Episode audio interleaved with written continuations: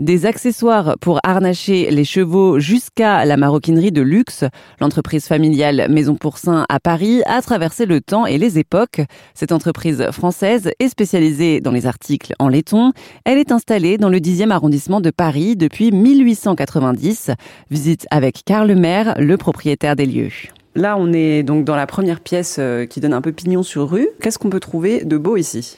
Ici, quand on rentre dans le magasin, c'est effectivement euh, l'ensemble de la gamme pour la maroquinerie. Si je dois respecter la chronologie de la maison Pourcin, il faut que je commence par le cheval. Notamment là, j'ai dans les mains euh, un catalogue qui date de 1890 où là vous pouvez constater qu'effectivement Pourcin était déjà, déjà rue des Vénégriers au, au, 35. Et Pourcin était spécialisé dans le harnachement pour les chevaux, mais aussi pour les carrosses les calèches. il faut s'imaginer le Paris qui était avant Haussmann, hein, donc c'était pas le Paris d'aujourd'hui. Et pour autant, c'était comme ça qu'on se déplaçait. Et donc la Maison Pourcin proposait toute une gamme d'accessoires qui permettaient de orner le, cheval et la calèche avec des modèles. Ici, vous avez le ruban, euh, le ruban ciselé, vous avez le, le cordé. Je m'arrête sur le cordé parce que, vous voyez, ici, on a à la fois des petites boucles qui vont faire 14 euh, mm, tout comme on peut avoir des boucles qui vont faire 50 mm. Et ces modèles-là, ils sont toujours au magasin. Comme vous pouvez le voir là, sur les plaquettes d'exposition, vous voyez ici, vous avez le, modèle cordé tel qu'il était proposé euh, en 1890. Ces modèles de 1890, ils étaient exclusivement destinés pour le cheval et l'arnachement. Du coup, quand on fait une boucle, vous avez la petite tige centrale de la boucle qui s'appelle un ardillon. Et l'ardillon, du coup, est fabriqué toujours ici dans nos ateliers.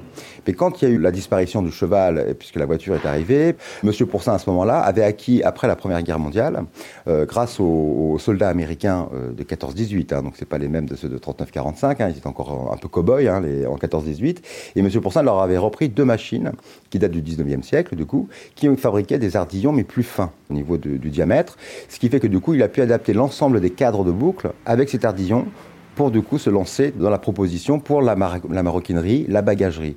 Parce qu'à cette époque-là, fin 19e, début, euh, début 20e, on commence à voyager. Les dames ne portaient pas de sac à main, ça n'existait pas.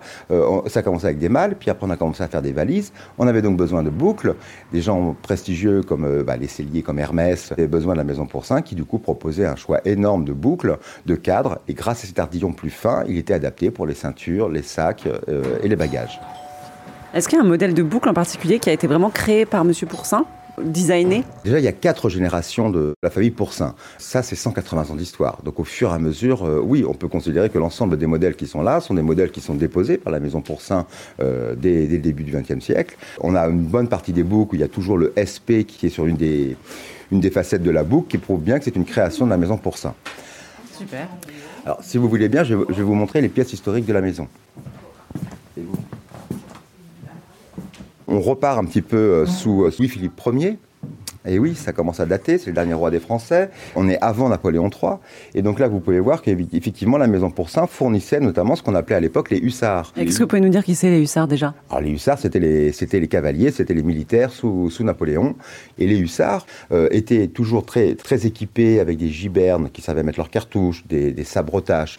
Et donc à chaque fois qu'on changeait de gouvernement, donc euh, quasiment tous les 5 ans, voire tous les 4 ans, eh bien vous aviez les écussons, les, ornements. Ici c'est le, coq de, de Charles X. Là vous avez la grenade républicaine euh, avant Napoléon III. Donc à chaque fois, la Maison Pourcin fournissait les ornements en fonction des changements politiques. Donc c'est tout un pan de l'histoire qui est toujours d'actualité, puisque indépendamment de la maroquinerie, on fournit toujours euh, la garde républicaine, euh, on fournit les gardes royales du nord de l'Europe, de Suède, du Danemark. Alors évidemment, ce pas des marchés énormes parce qu'on est plus dans la para, hein. ce n'est pas les équipements euh, de terrain. Hein. ça reste des commandes assez succinctes. On va avoir de temps en temps 10 euh, couronnes pour les, œillères des chevaux, 4 étriers pour la garde républicaine. On est euh, très fiers de ça puisqu'on est le dernier fabricant français de, de tous ces équipements-là. Pour obtenir plus d'infos sur la Maison Pourcin, une seule adresse, erzen.fr.